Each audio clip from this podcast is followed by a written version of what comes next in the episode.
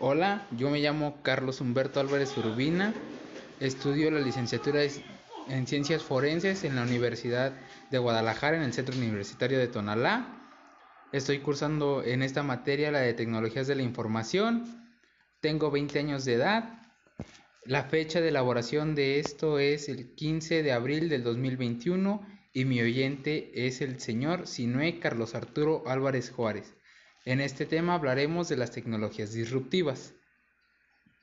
¿Qué es la tecnología disruptiva?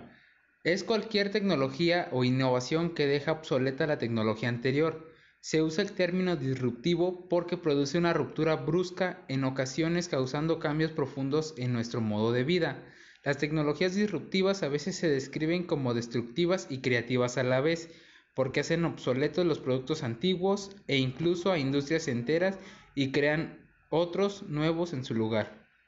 Historia, evaluación y ejemplos. Es importante recordar que la disrupción es una fuerza positiva.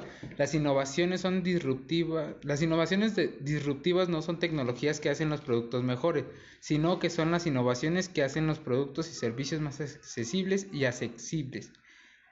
Con lo cual se llega a la tecnología a un mayor grupo de la población Hoy en día vemos una evolución mucho más rápida de tecnologías potencialmente transformadoras. ¿Cuál será el futuro de las tecnologías de información?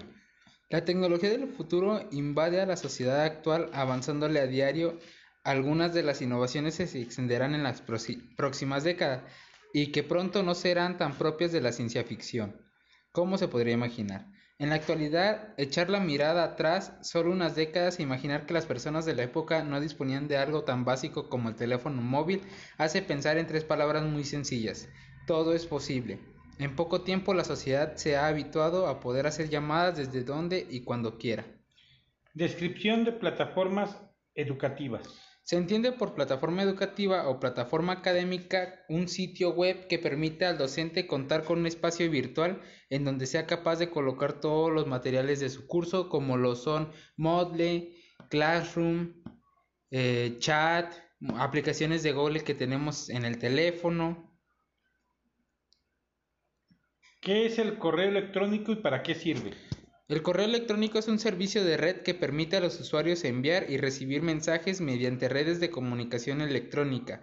El término correo electrónico proviene de la analogía con el correo postal. Ambos sirven para enviar y recibir mensajes.